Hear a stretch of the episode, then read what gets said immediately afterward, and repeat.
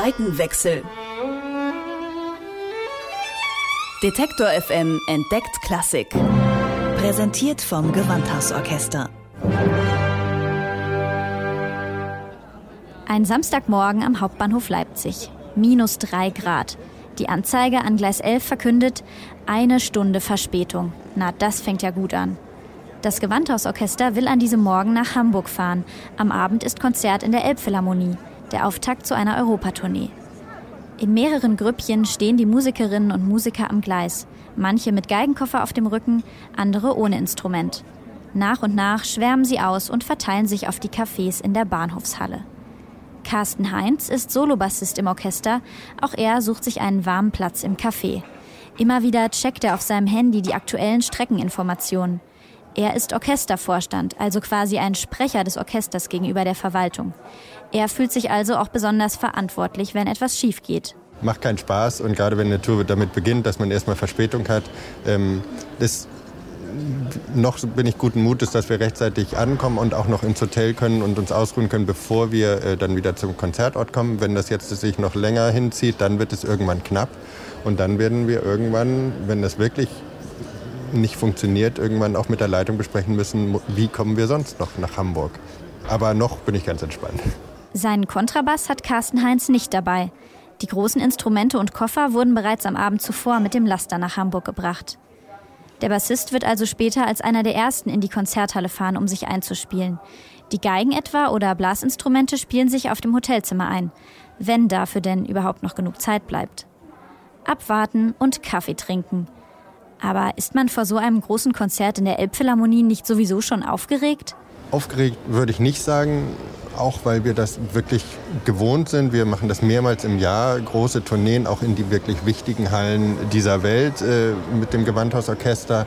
Aber es ist eine besondere Konzentration auch auf Reisen. Einmal auch, weil wir uns wirklich nur auf diese Konzerte äh, konzentrieren können. Wir sind nicht zu Hause in unserem Alltag und wir spielen mehrere Male halt mit derselben Besetzung, mit demselben Dirigenten äh, zusammen. Das schweißt ein Orchester auch zusammen. Und alleine jetzt hier äh, auf dem Leipziger Hauptbahnhof mit Kollegen Kaffee zu trinken, mit denen zu sitzen. Also man, man kommt näher zusammen und das macht was mit dem Orchester. Also wie eine gut eingespielte Fußballmannschaft dann. Das macht großen Spaß. Und ich würde es nicht als aufgeregt bezeichnen, aber als Konzentration und dadurch besondere Inspiration nochmal bei den Konzerten am Abend. Nach einer halben Stunde geht Andreas Schulz, der Gewandhausdirektor, von Tisch zu Tisch. Der Zug fällt aus. Wir nehmen jetzt den ICE eine Stunde später nach Berlin. Dann schauen wir mal, wie wir weiterkommen. 100 Leute haben nun also keine Sitzplatzreservierung mehr und finden zum Glück trotzdem alle irgendwo einen Platz. Geigen werden verstaut, Bücher und Zeitungen aufgeschlagen. Die Sonne scheint, die Stimmung ist gut. Kurz vor vier Hamburg Dammtor. Alle da, schnell ins Hotel. Zwei Stunden später als geplant, das heißt zwei Stunden weniger Zeit zum Ausruhen. Um sechs ist Abfahrt zur Elbphilharmonie. Was, wenn es noch später geworden wäre? Oder wenn mal gar kein Zug mehr fährt? Konzert absagen? So weit ist es noch nie gekommen. Das Team, das im Hintergrund arbeitet, findet eigentlich immer einen Weg, sagt der Orchestermanager Marco Eckertz. Und es war klar, dass es halt Sinn macht, erstmal nach Berlin zu fahren, weil ja offensichtlich noch Züge nach Berlin fuhren. Man fährt halt die Stunde 15. Zur Not hätten wir die gestanden und wären dann in Berlin in Busse gestiegen. Also die Busse standen dann schon bereit am Bahnhof. Das ist natürlich dann doppelt gemoppelt gewesen im Endeffekt, aber wir mussten uns einfach Optionen schaffen, weil wir nicht wussten, wie es weitergeht. Im Bus zur Philharmonie herrscht ruhige und konzentrierte Stimmung. Es ist bereits das zweite Mal, dass das Gewandhausorchester in Hamburgs neuer Attraktion ein Konzert gibt. In Zukunft soll eine langfristige Kooperation entstehen. Die Planung für eine Tour wie diese beginnt fünf Jahre im Voraus. Wann touren wir und in welche Länder? Drei Jahre vorher wird mit den Konzertsälen verhandelt. Das ist die Aufgabe des Orchestermanagements und der Intendanz. Und auch der Dirigent Andres Nelsons ist ganz entscheidend für die Verhandlung, sagt Gewandhausdirektor Andreas Schulz. Also in der Regel zu sagen, wir wollen das nicht nur einmal beispielsweise nach Paris oder nach Hamburg alle drei oder vier Jahre kommen, sondern etwas regelmäßiger kommen, dass man A, eine gute Beziehung zu dem Publikum vor Ort aufbauen kann, aber auch zu dem Veranstalter Das heißt, man spricht auch gemeinsame Programme in diesem Falle manchmal ab oder gemeinsame Schwerpunkte. Das ist so ein bisschen ein Geben und Nehmen. Manchmal muss man in der Tat sehr werben für das Orchester. Oft ist es aber, und auch gerade in der neuen Kombination mit Andres Nelsons so, dass wir sehr viele Anfragen auf dem Tisch haben und dann gut ähm, entscheiden können und gut besprechen können, wo wir Schwerpunkte im Turniergeschäft setzen wollen. Auch was man auf Tour spielt, will wohl überlegt sein. Auf dieser Tour sind es Werke von Felix Mendelssohn Bartholdy und Robert Schumann, zwei Leipziger Komponisten der Romantik. Mendelssohn war Gewandhauskapellmeister, Andres Nelsons dirigiert also als sein Nachfolger. Er findet es faszinierend, wenn er sich vorstellt, dass man im Orchester die Linien zurückverfolgen kann, wer von welchen Kollegen gelernt hat, bis hin zurück zu Mendelssohn.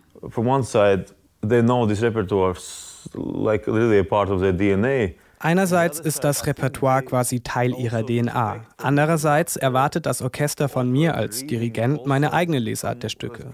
Da muss man sich gegenseitig vertrauen. Auf der einen Seite die Tradition und den Komponisten respektieren, aber auf der anderen Seite sind wir auch kein Museum. Das ist das Tolle an Musik. Man kann eigentlich nicht zweimal in das gleiche Wasser springen. Jedes Mal, wenn du ein Stück aufführst, ist die Klangwelt automatisch ein bisschen anders, selbst wenn du das gar nicht willst. The sound world is already each time a little bit different, even if you don't want to be different, it is different. Und natürlich gibt es große Unterschiede zwischen den Konzerthallen. Die teure Elbphilharmonie warb mit einer herausragenden Akustik. Es gab aber von Anfang an auch Zweifel, ob die nun wirklich so toll ist. Für Andres Nelsons fühlt es sich auf der Bühne so an. Schon bei meinem ersten Auftritt dachte ich, dass die Konzerthalle wirklich wundervoll ist. Es ist eine Konzerthalle, die die Vorzüge eines jeden Orchesters hervorheben kann. Ob es sehr sensibel spielt oder extrem weich. Man hört alles sehr klar. Theoretisch kommen aber auch die Schwachstellen mehr raus. Deshalb muss das Orchester sehr gewissenhaft aufeinander hören. So wie wenn es in einer kleinen Kammermusikbesetzung spielt careful in listening to each other, encouraging to be more German music feeling. Die Anspielprobe beginnt. Jetzt werden nur noch mal einzelne Stellen gespielt, um die Akustik zu testen. Einstudiert sind die Stücke längst.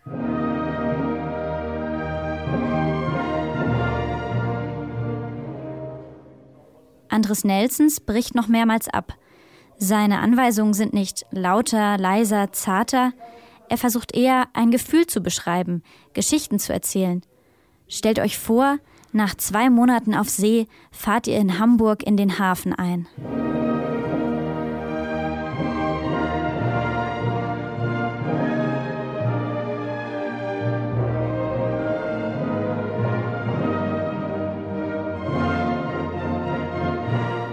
Und wie empfindet das Orchester die Akustik im Saal?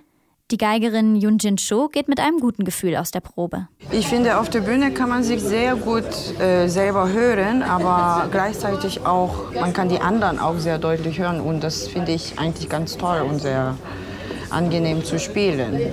Nach der Anspielprobe bleibt noch Zeit für eine Suppe oder ein Würstchen in der Kantine. Einige Musiker sind schon in Schwarz, andere ziehen sich erst im letzten Moment um. Und dann ist es soweit. Im Foyer ertönt die Klingel.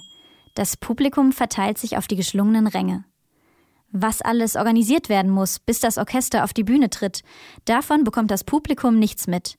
Von den Orchesterwarten, die Pulte aufbauen und Noten verteilen, vom Einspielen auf dem Hotelzimmer, von Zugausfällen und Notfallbussen. Andres Nelsons tritt auf die Bühne, hebt den Taktstock. Jetzt geht es nur noch um die Musik.